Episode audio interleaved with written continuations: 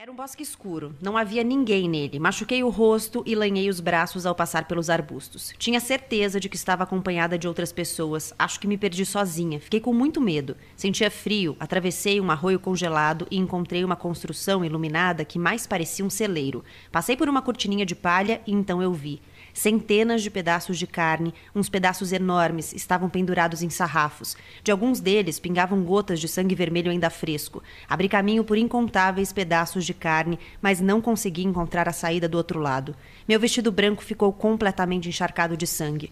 Não faço ideia de como saí de lá. Voltei correndo sem parar sobre meus próprios passos, cruzando o arroio outra vez. De repente, a floresta ficou clara e cheia do verde primaveril das árvores. O lugar estava tomado por crianças e senti um cheiro gostoso de comida. Várias famílias faziam piquenique. A cena era radiante, nem consigo descrevê-la. Dava até para escutar o barulho do riacho. Havia pessoas sentadas sobre esteiras perto dele, comendo rolinhos de arroz envoltos em algas. Na outra margem havia gente assando carne, cantando. Dava para ouvir riso e alegria vindos de todos os lados. Mas eu estava estarrecida. Minha roupa ainda estava manchada de sangue. Aproveitei que ainda não tinha sido vista por ninguém, me encolhi e fui me esconder atrás de uma árvore. Minha mão também estava manchada de sangue porque eu tinha comido pedaços de carne que estavam caídos no chão daquele celeiro. Eu tinha esfregado o sangue vermelho da carne crua e mole na gengiva e no céu da boca. O reflexo dos meus olhos estava brilhando na poça de sangue no chão do celeiro. Foi tudo tão real, a sensação de mastigar carne crua, o meu rosto, o brilho dos meus olhos, parecia o de alguém que conheci pela primeira vez mas com certeza era meu rosto. Quero dizer, pelo contrário, parecia tê-lo visto tantas vezes, mas não era meu rosto. Difícil explicar. Era familiar e desconhecido ao mesmo tempo. Essa sensação real e esquisita, terrivelmente estranha. Depois de começar a ter sonhos como este, Yong-hye decide parar de comer carne. Os sonhos não param e a repulsa vai crescendo. A protagonista passa também a não cozinhar e não servir mais carne. Ela se recusa, inclusive, a prepará-la para o marido, o que era esperado dela. No início, parece algo passageiro, mas a recusa da personagem é insistente, mobiliza os familiares e provoca transformações importantes na vida dela. A decisão de Yong-hye é o primeiro passo de um processo de rejeição da existência como ela conhecia até aquele momento e de um fechamento dela em si mesma. É essa trajetória que guia as três partes em que o livro está dividido, cada uma delas narrada por um personagem diferente: o marido, o cunhado e a irmã. A Vegetariana foi escrito pela sul-coreana Han Kang e foi a obra que a fez conhecida no mundo todo. É sobre ele que a gente fala no episódio de estreia do Põe na Estante, que já começou.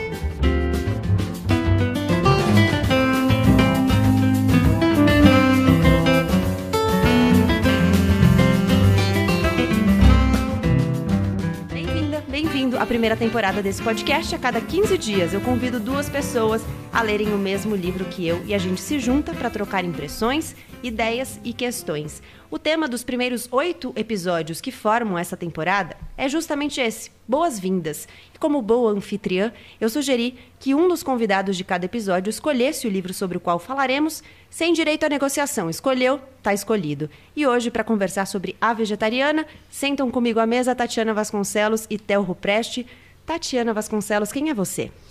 Eu sou uma mulher jornalista que gosta de ler e que tinha ficado muito curiosa para ler A Vegetariana, muito embora eu não tivesse, eu não, soube, não soubesse nada sobre o livro. Foi uma experiência que me deixou muito atormentada. Acho que essa é a palavra.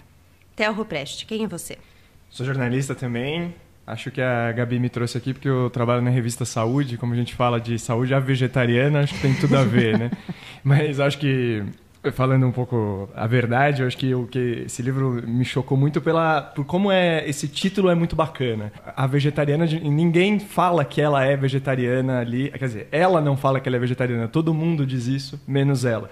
Então acho que é legal que logo de cara a gente já tem um confronto aí de como ela de como a protagonista ela fica sendo deixada de lado em muitos aspectos. Acho que isso foi o que me chocou assim mais e que já estamos falando quem sou eu, né? Eu acho que isso contribuiu para formar um pouco dessa da minha personalidade um pouquinho, assim. Bom, perturbada, a palavra que eu usaria para usar uma diferente da da Tati, foi como eu fiquei lendo esse livro. E já que você puxou esse tema, Tel, vamos começar por ele. É, quando ela decide parar de comer carne, parece a princípio, pelo menos me pareceu, um exercício de independência. Parecia que ela ia ganhar uma liberdade, ela ia construir uma independência. Ela começa, por causa dessa decisão a se desamarrar de várias coisas da vida, inclusive do próprio casamento. Acontece que ela nunca narra, ela nunca fala, ela não tem voz no livro. Eu não sei se vocês também tiveram essa percepção inicial de que parecia uma libertação. É, é só os sonhos, né? Só nos sonhos delas que a gente consegue ver um pouquinho dela ali naquela primeira parte do livro. É, isso me chamou muita atenção, né? Porque a gente está chamando ela de protagonista, mas ela não, não tá toda hora ali. Então isso eu achei particularmente curioso e acho que reflete um pouco, né? De, de como as coisas são impostas sobre ela. Acho que a gente vai falar um pouco de pelo menos para mim, ficou muito marcada a coisa da violência. Assim, como esse livro ele fala de ele tem violência em todo momento. E como tem essa violência até de ela não não estar tá presente, né? De ela não se posicionar, até porque ela tem uma, tem uma postura dela ali, uma postura do silêncio, que também você poderia é, advogar falando que esse silêncio é uma violência também. Então isso, isso que foi o que, me, o que me pegou dessa parte de ela não falar, de ela não estar tá aí, né? O, o livro me pareceu muito estranho tudo era muito estranho para mim. Tudo que era narrado sobre a protagonista era muito estranho. E me pareceu exatamente isso, que a decisão que ela toma, ela deixa de fazer o que todo mundo esperava dela, sem perguntar se ela queria fazer aquilo. E por isso é violento. É. Isso por si só já é muito violento. E né? é uma das coisas mais triviais, né? Parar de usar sutiã foi uma coisa exato, que tem aí. Né? Exato, exato. Ou é, tirar a blusa e, e mostrar os seios. É. Em casa, né? Sozinha, assim, mesmo o que quanto fosse isso impacta a família dela, que acha que ela não pode fazer isso, que acha que isso é errado, que acha que isso é inadequado. Eu acho que o livro é muito, é, até sutilmente violento nas cenas mais que, por exemplo, as cenas de sexo, todas as cenas de sexo narradas no livro são violentas. Uhum. Eh, não me lembro de ter lido nenhuma cena de sexo que seja consentido. A primeira que ela narra já é um estupro, né? E, exato. É, é, o fato dela não ter voz é violento. O fato das pessoas da família dela é, acharem estranho e se oporem ao fato dela tomar uma decisão que ela quis, né, autônoma, e a reação que isso causa nos familiares tem violência, cenas de sexo tem violência, eu achei um livro bem, bem violento. E eu concordo com você, eu acho que tem a ver com uma busca de libertação. Não é nem liberdade, é libertação dos papéis que são esperados dela. Agora, é curioso observar como a libertação que ela busca a desumaniza porque ela passa por um processo de desumanização no livro muito forte. Em determinado momento, eles começam a descrever como ela primeiro passa por uma fase de reações animalescas. É, então, a, a, o narrador daquele momento descreve, descreve que ela está com olhos esbugalhados, como um animal encurralado, e depois como ela passa a ficar apática e com uma expressão de indiferença, como a de um monge em contemplação, e aí ela vai se aproximando mais de uma planta. Aquilo era inesperado. Certa vez, embriagado, o marido de Yong-hee lhe havia dito ao telefone: Você aguentaria viver para sempre com uma mulher que terá que tomar remédio psiquiátrico pelo resto da vida e que depende do marido para se sustentar? O marido estava enganado. Ela não estava mal a esse ponto. Em vez disso, o que acha de trabalhar na loja da sua irmã? Ele disse olhando para baixo, revelando por fim o assunto que o levara até ali. Se é para pagar um bom salário a alguém, que seja alguém da família. Ela confia em você. Além disso, ficará mais tranquila tendo você por perto e o trabalho sem dúvida é menos pesado do que será em um shopping. Sentindo a excitação aquietar-se aos poucos, ele continuou. Já conseguia olhar diretamente para seu rosto. Foi então que percebeu que ela tinha uma expressão indiferente, como a de um monge em contemplação. De quanta raiva ela teve que se livrar ou reprimir para chegar àquela expressão. Seu olhar chegava a causar medo. Repreendeu a si mesmo por tê-la imaginado num quadro pornográfico só porque ela estava nua. No entanto, não podia negar que aquela breve cena tinha ficado gravada em sua retina como um combustível capaz de reacender uma poderosa chama.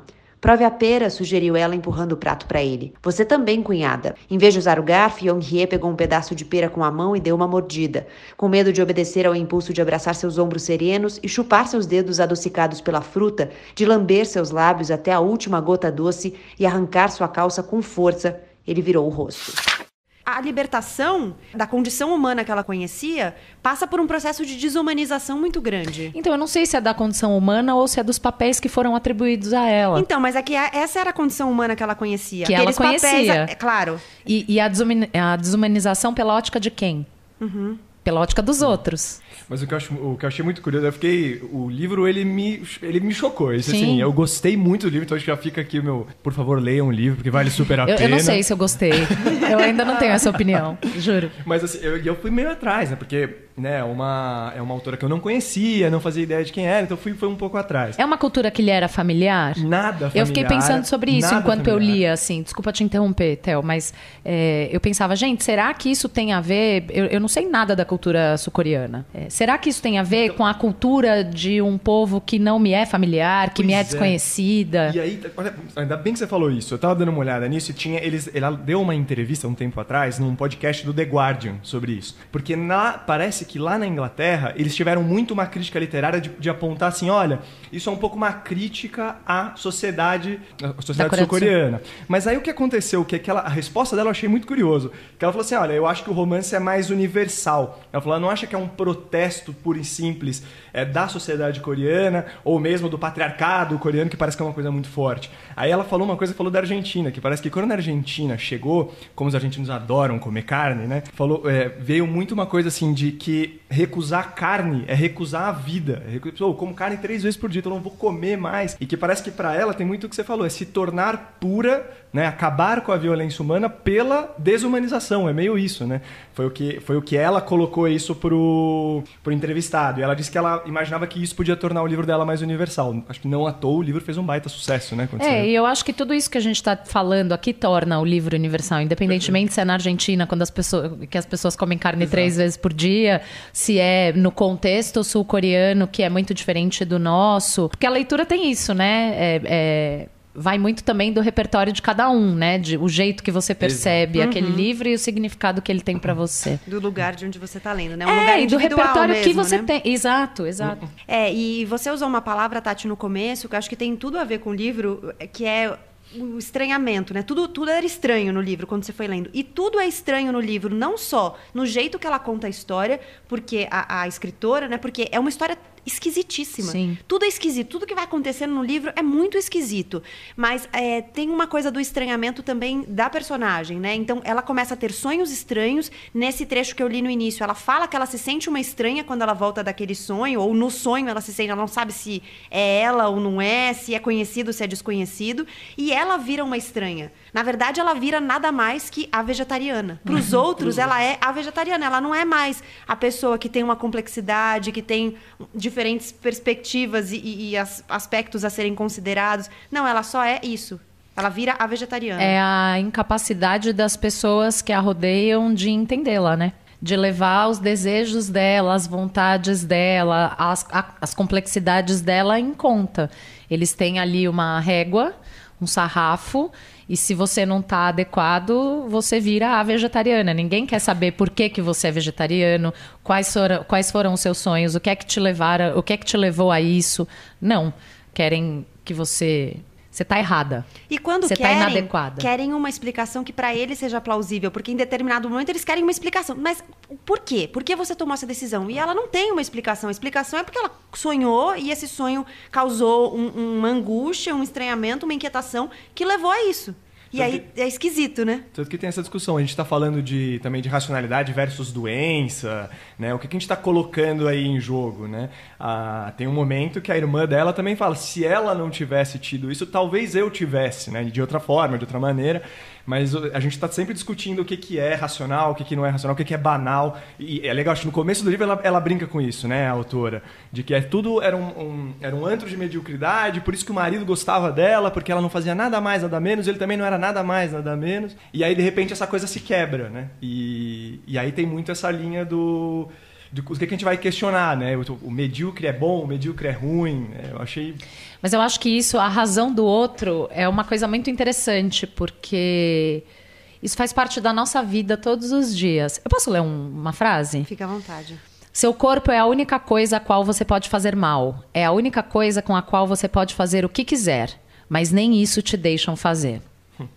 Você tem que ter uma razão que convença o outro que justifique o que você está fazendo com o seu próprio corpo. E se essa razão não é suficiente para o outro, o outro vai te julgar errada, inadequada, louca, maluca, sei lá eu. É muito difícil, às vezes, para o outro entender a sua razão e não é, colocar a sua razão dentro da sua caixinha do que seria justificável ou não. Na régua que você usa para o Na mundo. régua que você não meça os outros pela sua régua, procure entender as razões do outro. Isso é isso é universal. Exatamente. É, e aí eu fiquei pensando muito, eu jogo essa questão pra vocês, que, é, que fio é esse que liga a gente à vida cotidiana? E aí tem relação com o que você fala, é, de, de medir pela razão do outro, mas tem relação também com o que o Theo falou agora há pouco, que é, é, quando a irmã questiona se, se bom, de repente a Young-hye não, não teria tido isso, eu teria tido isso, e aí ela, ela faz um questionamento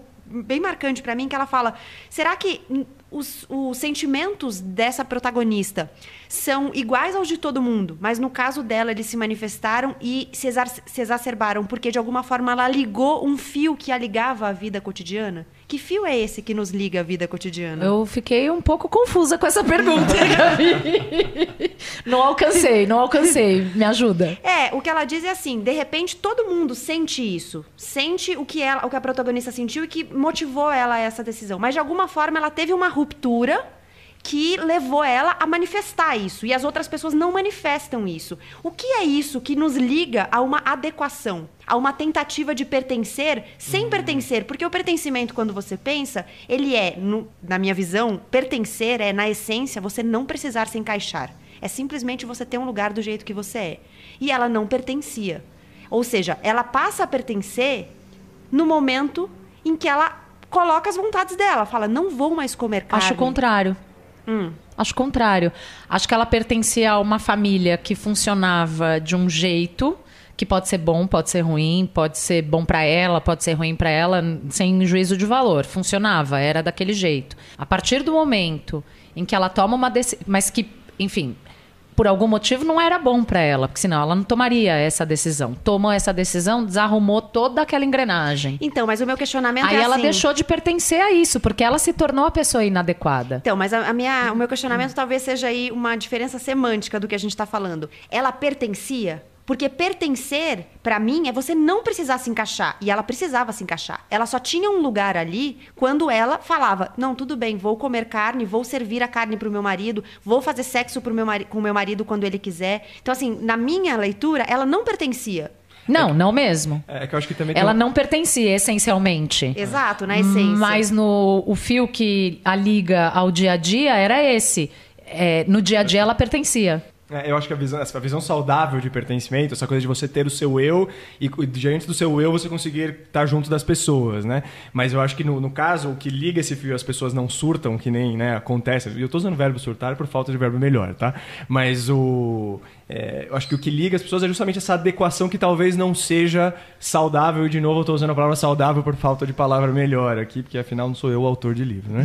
É, mas o, eu acho que o que a gente segura muito às vezes e que faz a gente estar ali, que faz a gente engolir sapo, e que faz a gente é essa coisa de eu vou me adequar, eu não vou comprar essa briga, eu não vou me defender, eu não vou me colocar. Eu acho que ela se coloca nesse momento, só que ela se coloca de uma maneira muito, vamos dizer, altiva, assim, né? Uma maneira de Radical, de radical, talvez. talvez, exatamente. Aí acho que a gente pode brincar com essa coisa da sociedade sul-coreana, do pai dela, da irmã, mesmo da irmã dela, né?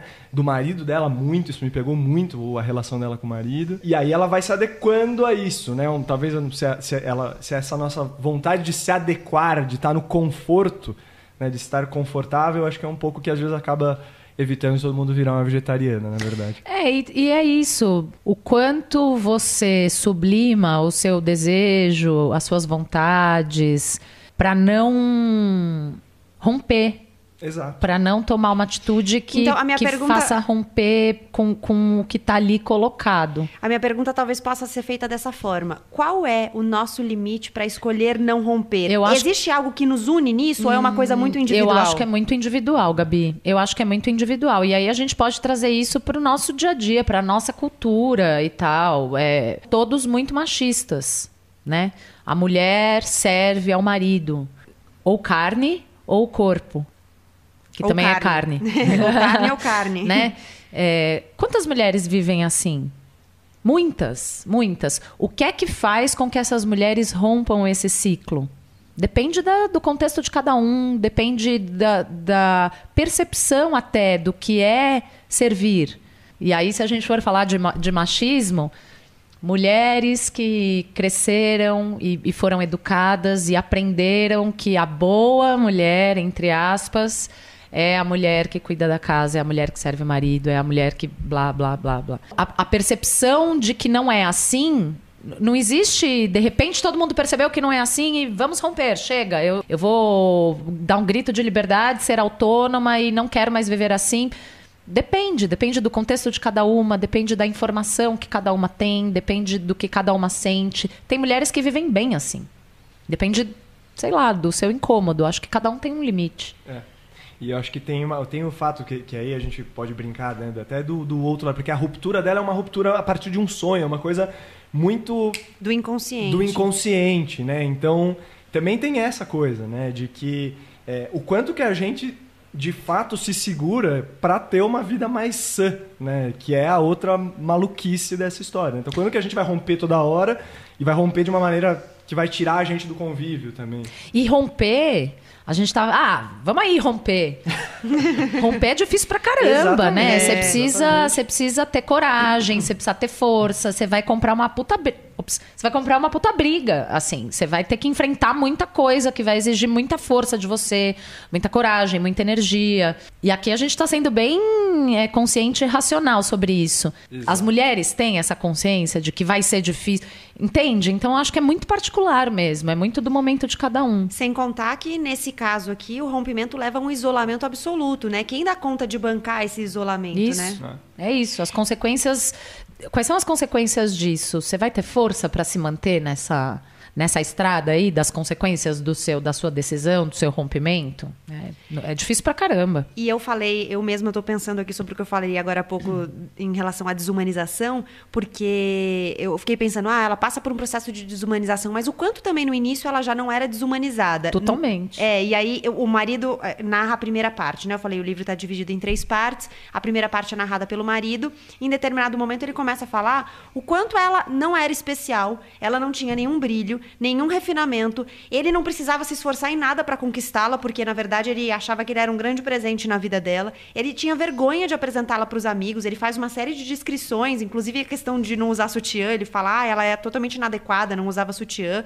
É, então ela já tinha, né? Uma, ela já era desumanizada no início. Talvez eu estou revendo aqui o que Sim. eu disse, porque eu acho que ela já era desumanizada desde sempre. E, e tem uma parte que me chama muita atenção na narração do marido, que é quando ele fala que foi forçá-la comer, ou ela, eu não me lembro se ele tá falando dele mesmo ou do pai, né? Porque o pai dela, em determinado momento, rola quase uma intervenção, né? A família vem de outra parte da Coreia do Sul e o pai tenta forçá-la a comer carne. E Numa fala, cena super, super, super violenta. Super violenta. E ele fala assim, mas, é... e aí eu não me lembro se ele tá falando dele mesmo ou do pai, ele tava tentando usar o tom amoroso e paternal uhum. para forçá-la a comer carne. Só que a cena termina com ele praticamente enfiando a carne igual abaixo. Para quebrar tamanho desconforto, minha sogra pegou um pouco de carne de porco banhado em molho agridoce com os palitinhos e colocando-os na frente da boca da minha esposa disse: Vamos, tome, abra a boca, coma. Permanecendo de boca fechada, minha esposa olhou com cara de quem não entendia o que estava acontecendo. Abra a boca agora, você não quer isto? Então coma isso, disse a mãe, desta vez oferecendo-lhe carne bovina frita. Vendo que tão pouco surtia efeito, tentou com ostra temperada. Você gostava tanto quando era criança, dizia que queria comer isso até se fartar. É verdade, me lembro também, por isso sempre penso em você quando vejo ostras em algum lugar. Reforçou minha cunhada, como se o fato de minha esposa não comer ostras fosse o mais preocupante. À medida que os palitinhos com ostra temperada se aproximavam de sua boca, minha esposa se curvava cada vez mais para trás. Meu braço está doendo, coma logo. O braço de minha sogra realmente começou a tremer. Finalmente minha esposa se levantou. Não vou comer. Pela primeira vez, fez uma afirmação clara. Como é? Gritaram em uníssono meu sogro e o filho caçula, ambos donos do mesmo temperamento explosivo. A esposa do irmão segurou imediatamente seu braço. Não aguento mais ver isso. Acha que estou brincando? Quando mando comer, você come, disse o pai. Imaginei que ela diria: Sinto muito, papai, mas não consigo. Em vez disso, respondeu sem se lamentar ou sem se desculpar: Não como carne. É isso, é, é essa mania eterna dos outros acharem que sabem o que é melhor para você sem te ouvir, sem querer saber se você acha que aquilo é melhor para você. Por que você acha que isso é melhor ou não é melhor para você? Pelo fato de ser pai, ele sabe exatamente o que é melhor para você? Quem disse? É, e sintomático que, inclusive, o marido dela, em determinado, em determinado momento, diz que todo mundo sabe que a maior vítima dessa história sou eu. Exato. Então, Ai, que ódio desse marido. Maravilhoso, é verdade. Bom, eu queria retomar um ponto de que, que o Theo falou mais cedo da loucura, que é. Acho que o livro traz muito esse questionamento, né? Do que é a loucura, do que, do que é Quem a normalidade. Quem é o louco? Quem é o louco, né? Uma coisa que me marcou muito foi em determinado momento, quando a irmã tá conversando com ela e ela diz, nos poucos momentos em que ela fala coisas, ela diz que ela se sente mais confortável no hospital. Ela está falando de um novo lugar em que ela se sente pertencente, mas ela está em um hospital psiquiátrico. Como é que a gente se reconhece no outro a ponto de fazer com que um lugar seja mais confortável para a gente do que outro? Uau. Porque eu acho que tem muito a ver com as outras pessoas que estão ao redor dela, né? Sem dúvida. É, e, e, ainda cabe o anexo que esse hospital que ela vai é por uma tem uma decisão até financeira aí, né? Porque ela estaria em um outro mais tradicional, acaba indo num que tem acaba um espaço maior com a natureza, um contato com a natureza, que acho que isso também interfere bastante como a gente consegue é, ver lá. Eu, eu, não acho que é muito na linha do ela se vê com os iguais ali, porque não, ela não ela não social, não tem muita socialização ali, não, ela não se encontra também ali. Mas eu acho que talvez seja na linha onde ela, ela é mais quase que deixada de lado para a evolução dela. Talvez o que incomodasse muito pudesse ser uma linha de, de, dessa interferência externa está acontecendo muito com ela, mas pode ser uma leitura só. É, eu lembrei do pertencimento. É, será que ela pertence àquele lugar quando ela está no hospital? Porque é isso, ela não interage com ninguém, ela está lá por uma condição.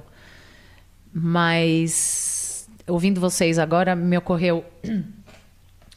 Ela ela se encontrou ali, ela tá no universo dela, ela tá, por mais maluco que seja, por mais bizarro que seja, enfim, a gente pode dar o nome que a gente quiser, ela tá confortável ali com ela, naquele mundinho bizarro dela, entendeu? Achando que ela é isso ou aquilo, não querendo, é, é, é, ela é autônoma ela toma a decisão que ela quer para a vida dela. Assim, é, é, isso não tem a ver com a família, isso não tem a ver com o hospital, isso não tem a ver com o ambiente onde ela está, isso tem a ver com ela. Ela tomou essa decisão e ela quer viver desse jeito, ou não quer viver de outro jeito.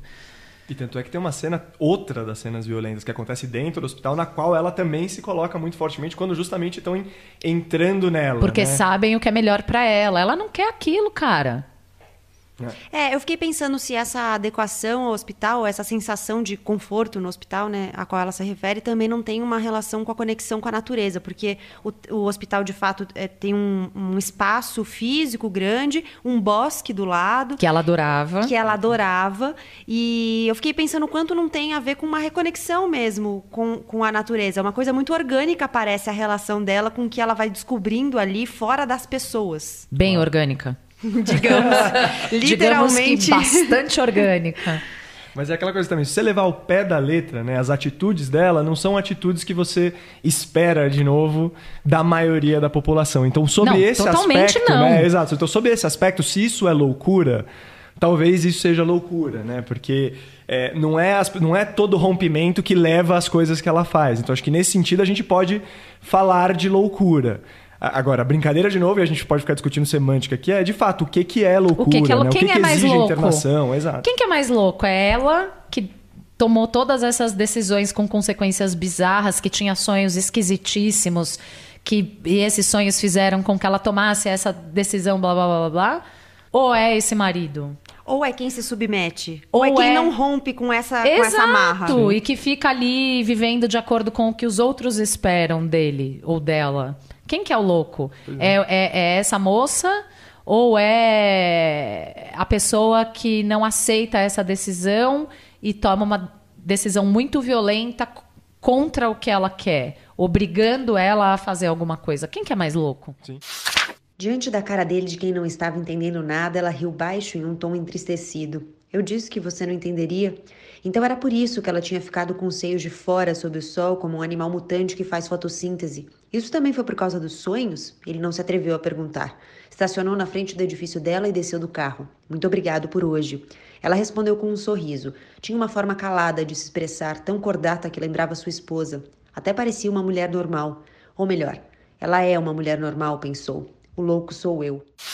O livro, a gente já falou algumas vezes aqui, está dividido em três partes. Então, a primeira é narrada pelo marido, a segunda é narrada pelo cunhado e a terceira é narrada pela irmã. É, os três trazem perspectivas muito diferentes para aquele processo pela qual essa personagem tá pelo qual essa personagem está passando. Então, o marido, ele vai falar mais desse lugar de vítima, olha como eu sofro, eu tô aqui. Essa mulher não cozinha mais carne para mim. É, exato. Estou um perdido, a minha vida acabou. Passo não, vergonha com meus amigos. Uma, Nossa. É, e, ela, e ela dá uma resposta muito prática, né? Querido, você só Come faz uma refeição do dia na sua casa, você pode comer carne em todas as outras, Isso. entendeu? Então, assim, é, e, e aí... Se vira aí, né? Exato. Né? e aí, ele, ele traz essa perspectiva, é o início do processo, é o início que a gente está conhecendo também é, é, onde vem a decisão, é onde vem o rompimento inicial. Aí vem o cunhado. O cunhado, ele fala de um lugar que também é muito esquisito, de hum, um encantamento meio obsessivo. De desejo. Um de desejo. desejo é, e aí ele, ele começa a desejá-la pelo processo pelo qual ela passa e porque ela tem uma mancha no corpo, a mancha mongólica. Eu fui até procurar o que era a mancha mongólica. Me conta. A mancha mongólica. A gente pode contar? Pode, né?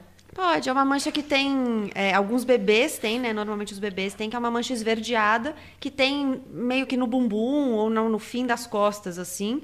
É, só que ela tem a de, desde dela criança, perdura. Some, a, dela, né? a dela perdura. Em geral some. Em geral some. E, aí e ele, a dela não. A dela não, e, e ele tem esse, essa coisa do encantamento com essa história e com o processo, e ele fica obcecado pela mancha e tal.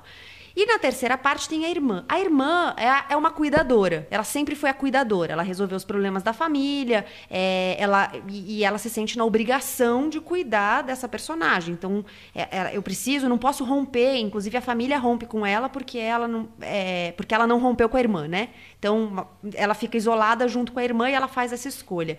Então, é, eu fiquei pensando muito sobre essas três perspectivas, porque são lugares muito diferentes para observar o processo. Mas é curioso como, mesmo quando você está falando de um lugar de compaixão, que é o, eu enxergo muito da irmã assim, ela apoiou, ela ficou do lado. Aliás, apoiou não é a palavra, porque ela nunca apoiou. Nunca. Então, mesmo quando você fala de um lugar de compaixão, a compaixão ela também pode ser violenta. Sim, claro. Porque claro ela está de novo sim. sobre a sua perspectiva, né? Eu acho que o livro inteiro ele brinca com a perspectiva, né? Então tá só, é essa compaixão da minha perspectiva. Como ela não está fazendo isso? Eu quero ajudá-la a ser como eu. Não, é uma coisa quase narcísica, né? É. Uma coisa assim, nossa, eu sou ótima, eu sou muito legal, então eu sou a pessoa que vou ficar aqui até o fim, ó. Vou ficar aqui, ó, sofrendo junto, eu não vou abandonar, não vou deixar o barco. É uma coisa heróica. E o herói é narcísico, né? Uhum. Mas sabe que me, me, me sugeriu que o processo da irmã provocou alguma coisa nela. Com certeza. Ela fala Nessa em determinado mexida momento. De, ela... de, de, embora seja uma coisa que é narcísica, sobretudo no começo, ela tá lá é quase na obrigação de ajudar a irmã, mas ela não enxerga a irmã. Ainda assim, ela não entende a razão da irmã. É, eu tô aqui porque eu sou irmã, eu vou segurar essa onda aqui, mas eu continuo não entendendo nada do que está acontecendo com ela. Eu continuo achando que ela tem que comer isso ou aquilo. Ela não está entendendo as razões da irmã. E num determinado momento eu acho que tem uma transformação aí. É porque a irmã, e aí conversa com o que a gente já falou aqui algumas vezes, que é se enxergar no outro, eu acho que a irmã faz ela se enxergar. Sim. Então, é, a, a, na hora que a Young-hee começa a passar pelo processo, ela conta, a irmã conta em determinado momento do livro que ela começou a sangrar por muito tempo. E ela não parava de sangrar. É, você entende ali que é uma menstruação. É, e aí ela fica muito tempo. Não é um, uma menstruação normal, não é um sangramento normal. E ela fica muito tempo. E ela fala que na hora que ela, ela precisou chegar nesse lugar, ela precisou sangrar quase até morrer, porque ela foi adoecendo, para ela perceber que na verdade ela já estava morta. Então. É, o quanto o processo da protagonista impactou e fez com que a irmã, ainda que desse lugar inicialmente narcísico, começasse a entender algumas coisas, começasse a se observar também, a observar sua própria vida, a observar. É, ela faz um, um remember de quando elas eram pequenas, da criação delas, como que a criação impactou em uma, impactou em outra, como que elas se tornaram pessoas diferentes. Ela e oferece como... contexto pra gente, né? Exato. Né? E como nessa altura da vida elas são tão diferentes, mas a transformação da irmã, que decidiu não comer carne, estava fazendo com que ela enxergasse a própria vida. E agora conversando aqui com vocês, até quem sabe tenha uma continuação do processo agora com a irmã, sabe? Será que a irmã vai se libertar das mesmas amarras ou de amarras parecidas do contexto cultural? Eu tô louco pra dar um spoiler, mas eu não vou dizer. É porque eu, eu, Eu, eu já tô falando, acho que um pouco demais, né? Não, acho que a gente está trazendo elementos do futuro do livro, assim, no sentido de avançando na leitura, mas a gente não está dizendo nada comprometedor. São questões que se impõem aí ao longo de toda a narrativa. Mas eu acho que talvez assim, para para transformar uma coisa bem trivial, assim seria uma coisa, Pra mim parece que ela elas concordam, ela concorda em discordar, assim. Me parece meio essa brincadeira bem entre aspas, porque tem um momento que ela ela chega, ela só vou falar, isso nem vou falar quando é o momento, mas ela fala assim, ó, no so, ela se referindo a Jung-Hye, né, a irmã isso. Fala, nos sonhos tudo parece real, mas ao, desco mas ao acordar descobrimos que não é assim. Por isso, quando a gente acordar, quem sabe? Então talvez tudo isso seja só um sonho. Talvez a gente volte ao normal, onde você Ou volte será a comer não é o ca- carne. contrário, assim, esse sonho a que ela se refere não é a vida real do qual ela precisa acordar? É. Uh! Pausa as três- pensativa. Três com cara de interrogação. Nossa, mas é muito perturbador mesmo esse livro. Assim, os sonhos dela são todos muito bizarros. Bizarro virou uma palavra meio banalizada, né? mas eu achei mesmo. Mas assim. é uma boa palavra, porque, Me- me- porque foge causa muito do mui- nosso repertório. Isso, e por isso causa muito estranhamento. Muito, muito. Da linha de não compreender, né? A gente passa É, muito tempo não exato. compreendendo. Não compreendendo. Até, sei lá, metade do livro eu tava falando, gente, onde que a gente vai parar com isso aqui? Pra onde que vai, né? O que, que vai acontecer? É, No momento vai começar a fazer sentido. Eu também fiquei esperando um sobrenatural. É. Eu também fiquei esperando um so- eu, eu achei que ia entrar um elemento de fantasia, assim, muito forte. Aí, putz, eu, eu pensei isso e eu confesso que eu tava torcendo pra não, porque aí eu acho que eu não ia gostar. Pois é. É, eu também torci pra não, mas eu, eu achei que fosse seguir por aí, porque a- até a metade do livro, eu acho, é tão esquisito. Eu falei mas com é- a Gabi, na metade da minha leitura, eu falei, Gabi, esse livro tá me atormentando um pouco. Ela falou, não, calma que depois melhora. Depois melhora, mas eu também fiquei muito atormentada. melhora no sentido de fazer sentido, né, Gabi? É, pra gente, né? Sim. Pra gente. Sim. É, eu, eu também me questionei muito sobre a questão cultural, se eu tava perdendo elementos. E com certeza a gente perdeu Certamente. elementos porque a gente não conhece ali o contexto sul-coreano a fundo. Sim. Mas eu fiquei pensando muito, eu falei, será que não tá fazendo sentido porque eu sou brasileira, sabe? Será que eu tô fazendo sentido, não tá fazendo sentido porque a minha cultura é ocidentalizada, sabe? Uhum. Eu pensei muito nisso. Mas também. acho que não, eu acho que é universal mesmo. Quando você chega no fim, você entende que ela tá falando pra todo mundo, não Exato. importa de onde você tá pensando. e Isso é o legal do livro, né? Porque, sei lá, uma mulher sul-coreana talvez tenha uma, uma visão diferente. Para uma mulher sul-coreana, talvez esse livro faça um sentido diferente, porque ela está inserida num contexto que a gente não tá. Isso é que é o legal da leitura, né? É, faz um sentido ou outro dependendo do seu repertório, do Pois seu é. repertório cultural, do seu contexto, da sua vivência, Se a enfim. gente ler de novo, a gente vai mudar até algumas É. coisas. E sabe que pra fechar a coisa do sobrenatural, naquela mesma entrevista pro The Guardian, ela fala que o livro começou bem mais ou menos, né? Não foi na hora. Mas de um conto que ela fez que aí sim a mulher de fato virava uma planta. Eu li então você esse tinha essa. Eu essa- li esse conto sem saber que era da mesma pessoa e eu falei assim: nossa, isso dialoga tanto com um negócio que eu li recentemente. Aí Jura? eu fui buscar o que era. Eu falei: não acredita, é da mesma autora. Na hora que eu tava lendo A Vegetariana, eu falei: nossa, tem tudo a ver. Mas, mas- E eu até achei, eu falei: será que aquilo que eu li era um trecho e no final ela vai virar uma planta? Eu fiquei pensando que era a mesma coisa.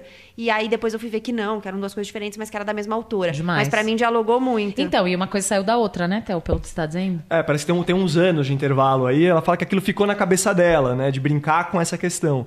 E aí evoluiu pra isso aí, pra esse romance. Bom, Tati, o que fica pra você de A Vegetariana? Eu acabei de ler o livro e eu escrevi algumas coisas que, para mim, é, resumem o livro: liberdade, opressão, libertação, autonomia, inadequação que pode levar à loucura e ou à morte. Theo, o que fica pra você?